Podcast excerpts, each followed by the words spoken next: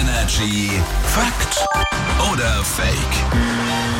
Spielen wir noch eine Runde mit Patrick aus den News. Moin. Moin, moin. Der hat eine Aussage, wir überlegen mit euch, Fakt oder Fake. Ja, schauen wir mal, aufs Wochenende kann man sich vielleicht auch mal so zum Genuss den einen oder anderen Tequila gönnen. Aber Achtung, Tequila wird aus Schlangengift gewonnen.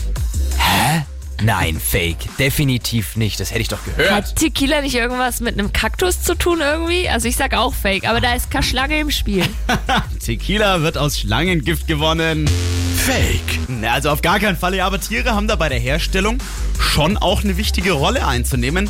Fledermäuse sind da nämlich das Stichwort, denn ohne Fledermäuse gäbe es den Tequila nicht. Warum denn jetzt? Denn Tequila wird nämlich ursprünglich aus der Agavenpflanze gewonnen Ach so, ja. und die wird halt eben von Fledermäusen mehr oder weniger bestäubt. Aha. Ähm, ich sag's immer so, ich bestäub meinen Tequila am liebsten mit Zimt. Ja, ich mag auch den, den, ich mag auch den braunen hier mit oranger Zimt lieber. Oder Eigentlich schmeckt gar nichts davon, aber es macht Spaß, das so zu trinken. und wusstet ihr, dass angeblich ja der Hut von der Tequila-Flasche eine Äh, Zitronenpresse ist? Servus. Hier ist Energy Morgen. Morgen.